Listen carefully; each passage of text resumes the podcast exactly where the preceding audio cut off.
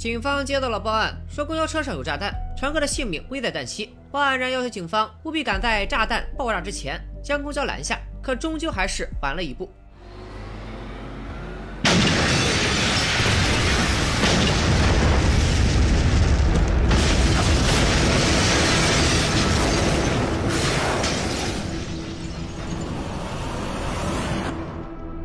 下一个瞬间，本该被炸成空架子的四十五路公交车又安然无恙地行驶在了公路上，而报案人也回到了车里。此时的他还不知道自己正卷入一场惊心动魄的死亡循环。大家好，我是戴眼镜拿着话筒的拉斯加偏偏。今天我要给大家讲的是由正午阳光出品、白敬亭和赵今麦主演的时间循环类悬疑剧《开端》。故事的主角就是刚刚的报案人，他叫李诗情，咱们叫他小晴好了。小晴是一名普普通通的大学生，但她的经历却非常不普通。这已经是她经历的第六次时间循环了，前五次都以公交车爆炸收尾。这回她无论如何都要赶在公交爆炸前逃走。那么问题来了，该找一个什么借口呢？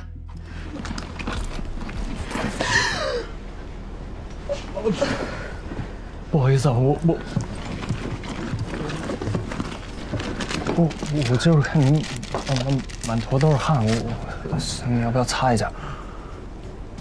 看着身边戴眼镜的帅哥，小青暗道一句对不住了，抓起帅哥的手就要往自己胸口按，并高呼有色狼抓流氓。帅哥顿时陷入了群众讨伐的海洋。这位帅哥原名叫肖鹤云，这回我终于可以光明正大、名正言顺的叫他一声小白了吧？小青要求司机改道去派出所处理他自导自演的猥亵事件，其实就是想避开即将发生的爆炸。奈何最近的派出所就在江对面，所以公交车还是要过桥。小青只好改口，让司机中途停车。司机禁不住小青的苦苦哀求，把车停在了路边。小青以需要目击者作证为由，不由分说的把小白也拽下了车。再一次踏上了坚实的地面，小青不由得露出了劫后余生的微笑。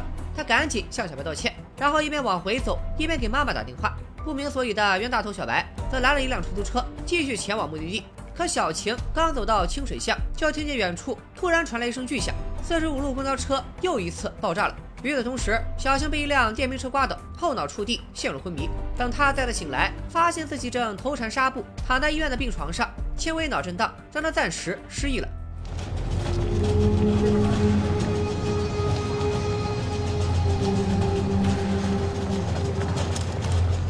而那位面目全非的伤患正是小白。四十五路公交车与油罐车发生碰撞，剧烈的爆炸不仅导致包括司机在内的八个人全部身亡，爆炸还波及了周围的人，其中就包括了小白。已经有几十人在事故中丧生，事故现场之惨烈，堪称嘉陵市近十年之最。消防员第一时间赶到了现场，警方也立刻展开调查。副局长杜局和刑侦支队的副队长老张全都到场，初步判定这是一起由外卖小哥抢道引发的交通事故。然而，经过核对名单和监控，老张发现有两名乘客在中途下了车，便派出了得力干将没头脑和不高兴着手调查。两人顺藤摸瓜，终于找到了病房里的小晴。公交车先是违规停车，又在十字路口突然加速。这场大爆炸显然不是简单的交通事故。唯一能沟通的生还者小晴，或许知道内情。然而没头脑、脾气暴躁、不高兴，现场之憋，半天都没问出个所以然来。好在队长老张及时赶到。老张拿出男女主二人一起下公交的监控视频，小青的记忆瞬间全部涌入大脑，但在脑震荡的影响下，小青的胃里翻江倒海。拿瓶水。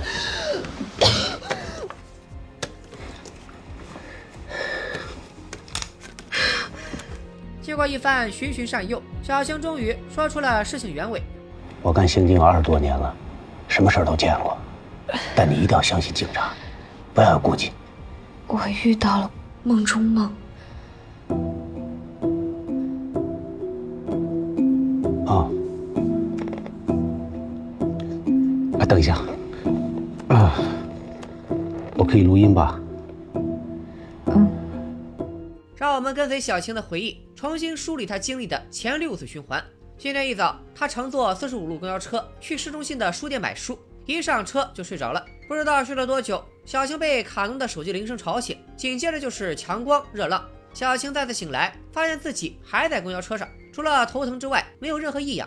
一开始，她以为先前的经历都是一场梦，直到卡农的铃声再次响起，强光和热浪接踵而至，小晴这才意识到公交车爆炸了。所以，当她第三次醒来，立刻尝试强行下车，却被热心乘客拦住，再次葬身火海。第四次，小青拿到了破窗锤，公交车发出警报，随后突然爆炸。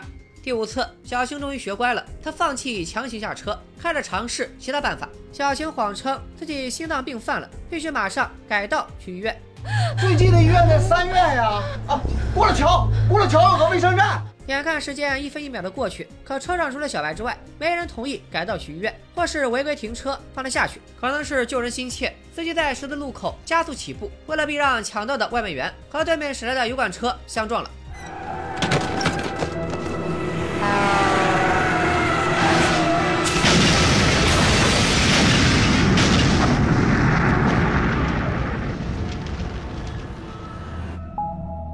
听到这里，老张的心里咯噔一下，先前没头脑和不高兴问话，只字未提抢到的外卖员。事故发生时，小晴又不在现场，他怎么会知道事故细节呢？于是老张还不高兴核查，在小晴转入病房前，有没有听到事故的相关报道？接着就是第六次循环了。小晴借猥亵逼停公交车，拉着小白一起下了车，他是活了下来，被电动车剐蹭撞晕了过去，但公交车还是爆炸了。打车继续前往目的地的小白也卷入了其中，被活活炸成了小黑。尽管他第一时间就被消防员解救了出来，正在医院接受抢救，但生还的希望十分渺茫。老张听完大受震撼，沉吟片刻，终于开口了：“你是之前就有这种症状，还是今天才有的？”啊。与此同时，小白抢救失败，在病床上停止了心跳。可下个瞬间，小白醒了，发现自己正坐在本该爆炸的四十五路公交车上。刚刚发生的一切就像是一场梦。你们猜的没错，小白也进入了公交循环。随着小白的死亡，第七次循环正式开始。趁这个机会，我给大家先介绍一下其中几名乘客，他们分别是随身携带速效救心丸的钥匙，光说不练却爱拿手机拍别人的花衬衫，能动手绝不吵吵的热心市民大胳膊。剩下的乘客咱们之后再说，说多了也怕大家记不住。这时小晴醒了，她也进入了第七次循环。这里可能有人要问了，那第六次被撞成脑震荡的小晴呢？她不是还在医院躺着吗？各位别急，后面会有解释。让我们跟着两位主角的视角慢慢梳理。小晴发现多了小白这个队友，心里甭提有多高兴了，追着他各种盘问。可初次经历循环的小白，脑子里一半是面粉，一半是水，不动还好，一动就是一团浆糊。他也和第三次循环的小晴一样，试图暴力破门，甚至去抢方向盘，结果也和小晴如出一辙，被大胳膊摁倒在地。放我！我要爆炸了！你要爆炸？来，你炸一个我看看。你炸一个我看看。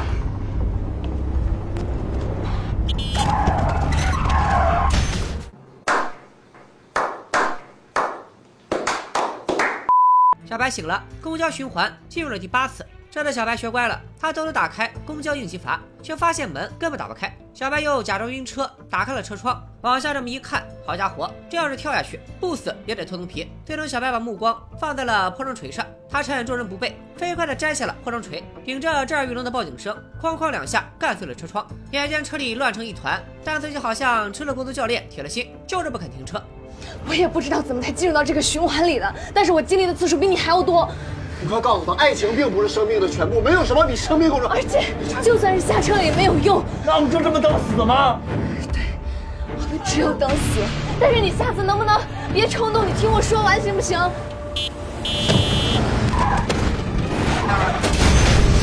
小白醒了，地球的循环开始了。短短几分钟里死了两回，小白终于冷静下来了。和小晴分析起现在的情况，小晴不知道循环到底是咋回事，但他猜测小白是在第六次循环里被他拉下了车，所以也跟着进入了循环，和小晴组成了阻止公交爆炸的反诈组合。既然无法强行下车，即便下了车也会被拉回来，不如就转变思路，只要他们设法避开车祸，就能避免爆炸。于是小晴打算梅开二度，假装心脏病发，逼停公交车。这是反诈组合的初次行动，配合的大叫一个默契。啊，我我刚就喘不过来气儿，然后那个，要不您您开快点，开快点也行。你说吧。我我其实，啊，靠边停一下，喘口气儿就行。小青一紧张，竟然忘了钥匙。只见钥匙凑过来，掏出了速效救心丸，不光治好了小青的心脏病，连带着停车计划也一举击破了。小白聪明的脑瓜一转，其实不停车也行，只要及时提醒司机，也可以避开车祸。外卖员的订单即将超时，油罐车司机也快要迟到，两边都在和时间赛跑。眼看悲剧即将重演，关键时刻，小白及时出声提醒，司机一脚刹车，险之又险的避开了外卖员。这回没炸。照理说循环也该结束了，可小青却忽略了循环的关键要素，那就是卡农的手机铃声。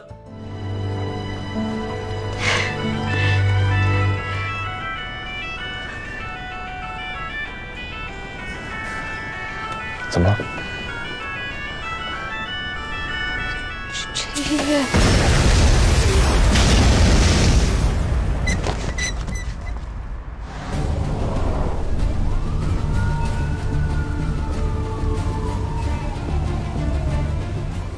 一道白光过后，小白和小晴同时惊醒。第十次循环就在两人的面面相觑中开启了。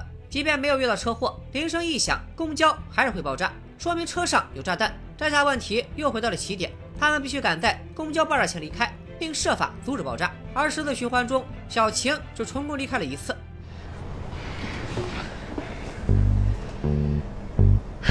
死了这人耍流氓！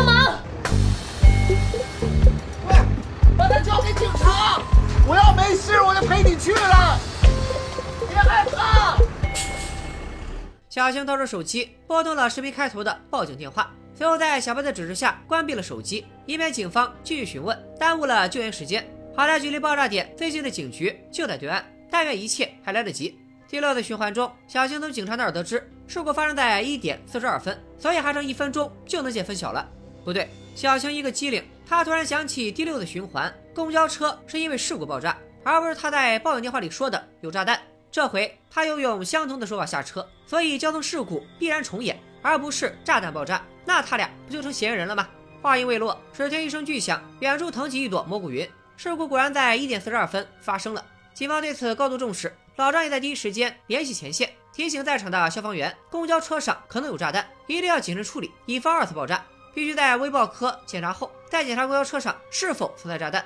与此同时，警方通过监控还原了小白和小晴二人十分诡异的行动路线，对他们的怀疑再次加深。老张亲自带队前往最后看到小白二人的公园，这俩人还不知道自己被警察盯上了，兀自黯然神伤。小晴十分沮丧，估计他也是偏偏悬疑社的老粉，恐怖游轮、源代码等虚幻电影不知道刷了多少遍。他怀疑其实自己已经死了，变成了地缚灵，被困在了公交上，一次次的经历死亡。小白则更加理性和乐观，毕竟在这十次循环里，小晴经历了很多未曾经历过的事情。况且，如果小晴真是地缚灵，那她已经拉到了小白这个替死鬼，应该可以投胎才对。我想的就是我能拉下一个是一个，我是真的想要救你，为什么是我？大概是因为我试了这么多次，但是只有你是站在我的角度想帮我吧。哎好人有好报啊！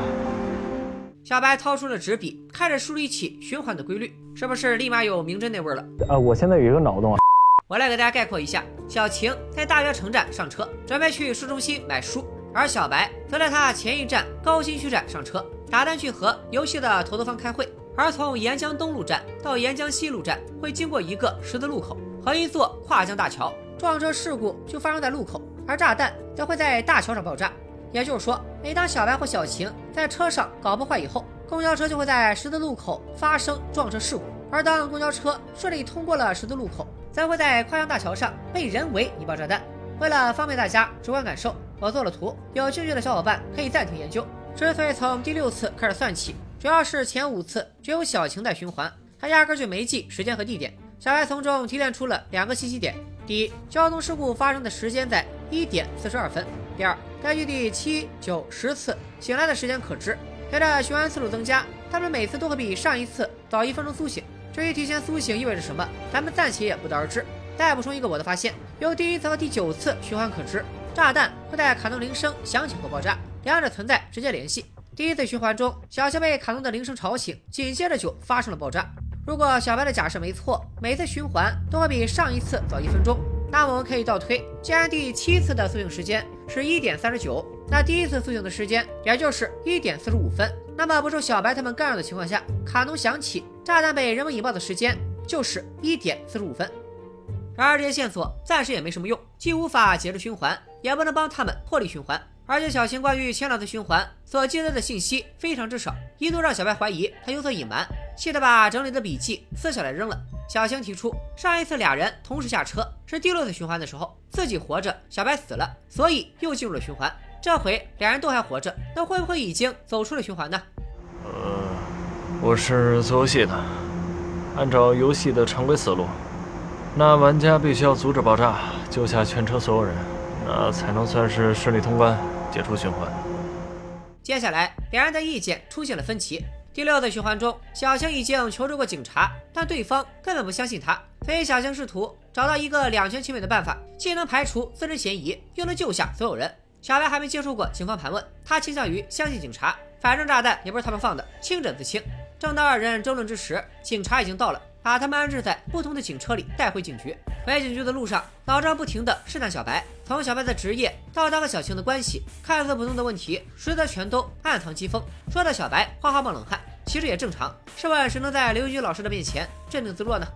你不知道什么是坚持，什么是毅力，什么是锲而不舍，什么是真正的坚持。起来！你凭什么特殊？凭什么跟我讲条件？汪，你是一个战士！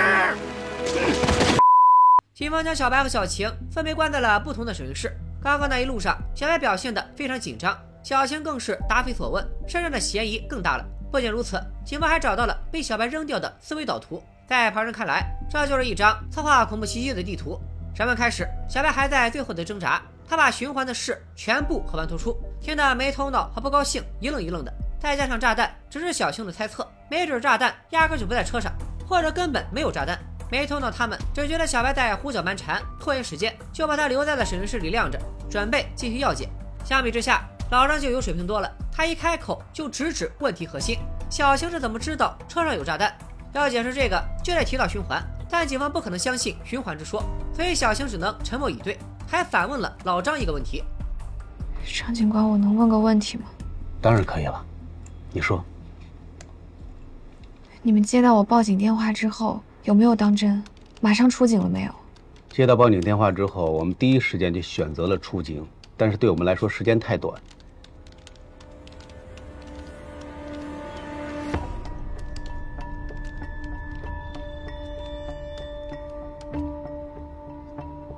你怎么知道我姓张？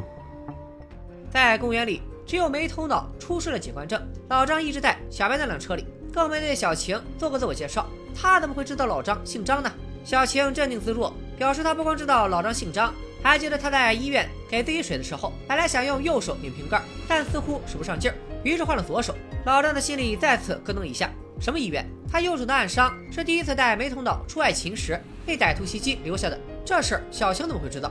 小熊不得已，只能从头说起，把凶案的经历复述了一遍，着重提到了卡农铃声。经过一番审讯，杜局还是决定对二人进行药检，等待结果的时间里开个会，头脑风暴一下。没头脑人如其名，坚决不相信循环的说法，但老张有些动摇了。如果他们和爆炸无关，就没必要撒谎；如果有关，就更没必要报警。而且两人的个人资料清清白白，生活上也不存在任何交集，怎么看都不像恐怖分子。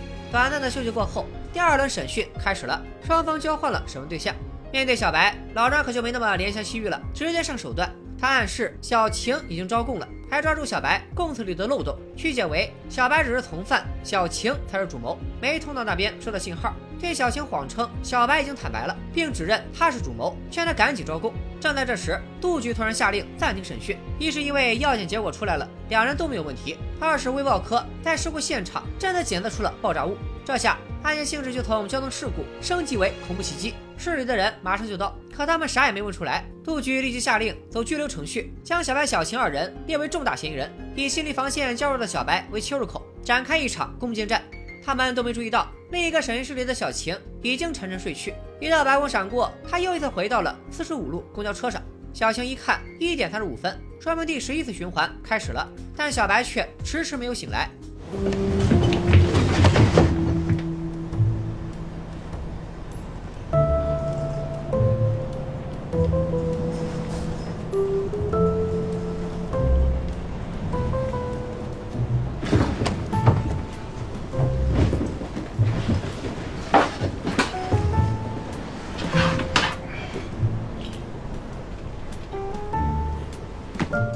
方最后的攻心计，让小白和小晴心生嫌隙，场面一度十分尴尬。好在俩人心胸都很开阔，主要是再沉默下去，公交就该爆炸了。经过上一次循环，两人发现了两条新线索：第一，车上真的有炸弹；第二，无论是死亡还是入睡，只有两人全都失去意识，新一轮循环还会自动开启。在小白的第一次循环，也就是总的第七次循环，就是因为小白死了以后没多久，小青也睡着了，所以俩人都进入了循环。小强寻思着，不如直接提醒司机车上有炸弹，没准他会放乘客下车呢。小强决定冒险试试，没想到试试就试试。叔叔，快停车！车上有炸弹！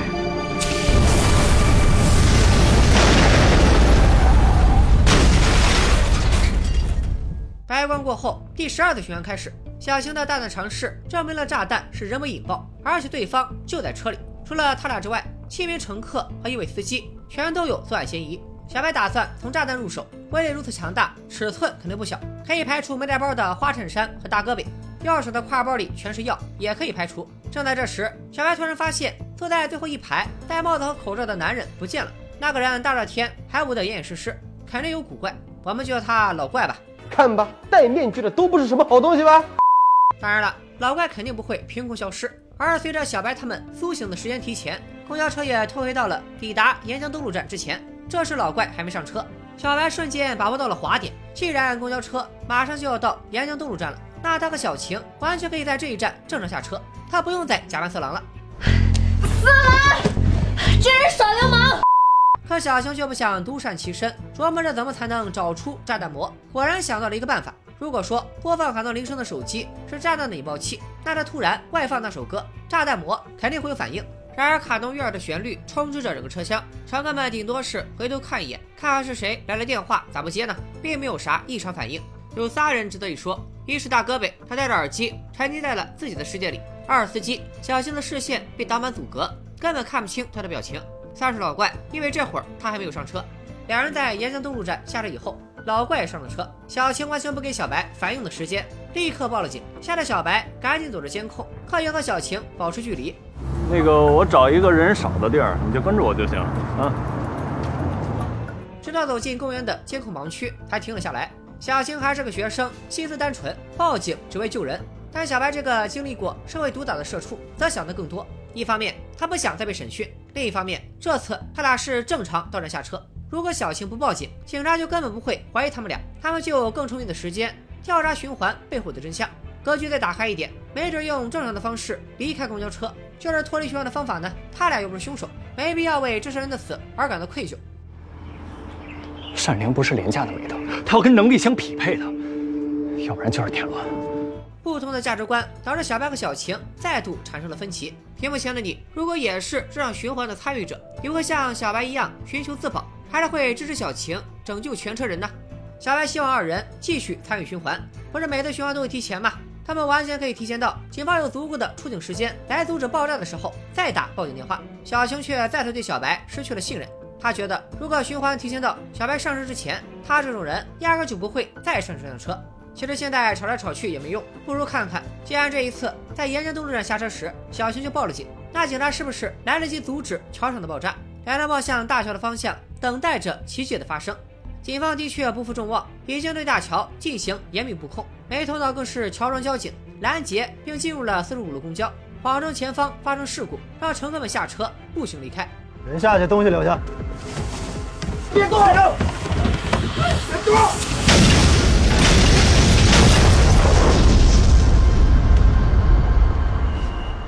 这一次，不光乘客全部死亡，连赶去的没头脑都被波及，因公殉职了。小青心态崩了，让小白快走，然后接通了警方的电话，坦白了自己的位置。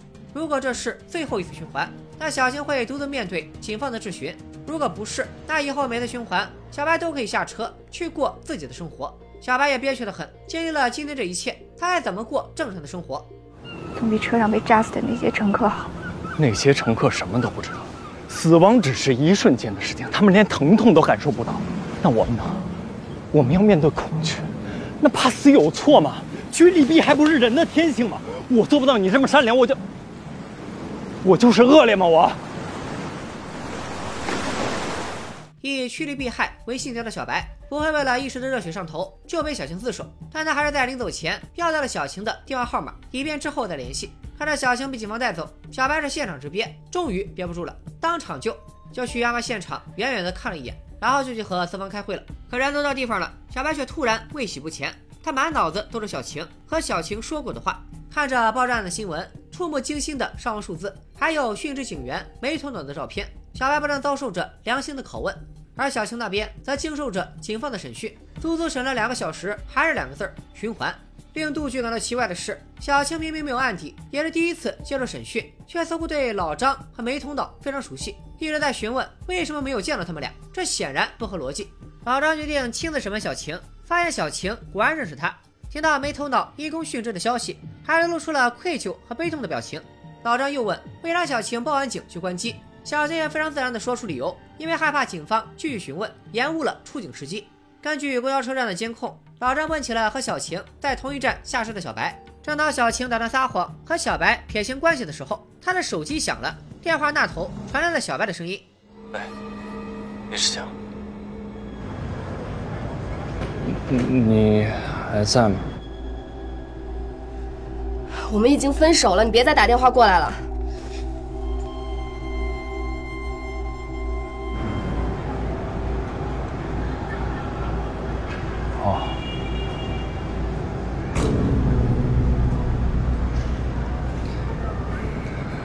睡吧，睡一觉就好了。小白最终放弃了置身事外，他要和小晴一起破解谜团，阻止爆炸。随着两人陷入沉睡，第十三次循环即将开始。以上就是时间循环类悬疑剧开端前四集的全部内容。视频时长有限，今天咱们就先说到前四集。去年年末，我做二零二二年待部剧盘点的时候，就对这部开端格外期待。现在看完以后，更是激动的都睡不着觉了。等了这么久，可算有一部值得一说的国产悬疑剧了。同名原著小说开端由即将金牌大神祈祷君创作，对这个名字不熟悉的小伙伴，多半也听说过木兰无长兄的大名。开端小说融合了无限流、秘密空间和推理解密等元素，情节跌宕起伏。男女主经历了二十三次循环。随着信息逐渐增加，真相抽丝剥茧，水落石出。男主人间真实冷静哥，女主堪称真圣母降临。对于钟忠相的性格刻画更是深入浅出。这部《阳光》早在二零二零年就买下了改编权，经过反复打磨，直到去年六月才终于开机。开端不是正午阳光擅长的年代正剧，而是出自涉足的轻科幻路线，因此团队阵容堪称豪华。导演孙墨龙常年担任正午最强导演孔笙的副导演，什么《琅琊榜》《山。海情》《我是余欢水》，你能在很多正午好剧里看到他的身影。本剧另一位导演兼编剧老算是孔笙的女婿，知道过编姐说过的《疯人院》，还有国内第一部桌面短剧《云端》。作为以剧本起家的正午阳光，开端的编剧团队也格外强大，成员大多参与过正午其他剧集的剧本，又有丰富的编剧经验，关键还请到了原著作者祈祷君，足以体现正午对原著和读者的尊重。在原著的基础上，剧集进行了一些合理化的改编，删减了循环顺序。毕竟原著第十次循环中，刚进入审讯的男女主为了缓解压力，是一路躺平，躺到了爆炸，白白浪费一次机会。原著中，小白并不是通过时间，而通过窗外的景物变化推理出循环的规律。剧本的改动让循环规律更加直观。编剧还删掉了更衣室暧昧共处和公园假山躲避警察追捕等情节，加快节奏的同时，也省了不少场地租金。删减情节的同时，编剧还增加了不少细节，让人物更加丰满真实。例如老张给女主录音，我们可以看到他手机里已经有两条当天的录音，说明老张来这之前可能询问过事故现场的目击者，所以他比没头脑晚到了一会儿。听到司机放遭遇色狼的小晴中途下车，老张提出了司机遇到这种情况一般会先报警，然后紧闭车门，在下一站移交民警处理的疑问，充分体现了警察的职业素养。但也有些我觉得不合适的地方，例如原著中小晴曾经用短信报警的方式，既不会惊动炸弹魔，又能起到警示作用。另外，男女主多次经历爆炸，按理说应该能确定炸弹的大体方向和位置。还有就是男女主一个是大学生，另一个是程序员，剧本的表现过于成熟坚毅了，很快就接受了循环的事实。好在二人的选角都十分贴合原著。看了第八集，我这被白敬亭和赵今麦的演技折服了。此外，我看很多人都在吐槽警方审问的有点太严了，把报案人当成了嫌疑人在审。咱没接受过警方审讯，有了解的朋友可以说一说这种情况合不合理？其实我是很能理解的。警方在听到循环时的难以置信，这确实太过匪夷所思了。看剧的时候，我也老能联想到一个经典问题，就是你被抓进精神病院以后，要如何证明自己不是精神病？总而言之，开端算得上2022年开年佳作，对观众的尊重体现在方方面面。你甚至可以在官方微博找到非常细致的线索图，方便观众梳理线索，沉浸式追剧。除此之外，官方还在物料里藏了一些正午阳光专属小彩蛋，例如这张四十五路公交线路图，你可以找到大江大河的东海化工厂，我是余欢水里制假贩假的红墙电缆，豆丁好里十年东开的食温者餐厅，还有欢乐颂里吴美居住的欢乐颂小区，没准杜局就住二十二楼。开端目前播到了第八集，非会员可以看到前四集，剧情节奏越来越快，矛盾冲突越来越强烈。已经看完第八集的我，对这部剧的观感又上了一个新台阶。至于炸弹魔究竟是谁，他为什么袭击四十五路公交车？小青和小白为何被困在循环里？他们最终能否脱困？原著并没有解释循环的缘由，不知道剧版能否给我们一个满意的答案。千万别像源代码重伤男主被迫循环，就能在现实世界死亡，去虚拟世界的美梦里沉眠的惨烈结局。